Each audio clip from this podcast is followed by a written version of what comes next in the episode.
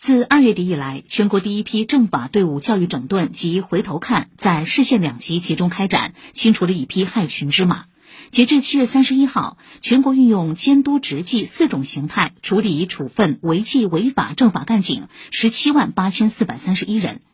中央政法单位正加快制定本系统干警配偶、子女及其配偶从事经营活动的禁止从业清单。最高法、最高检、司法部正细化法官、检察官与律师接触交往负面清单，完善法院和检察院离任人员的从业限制。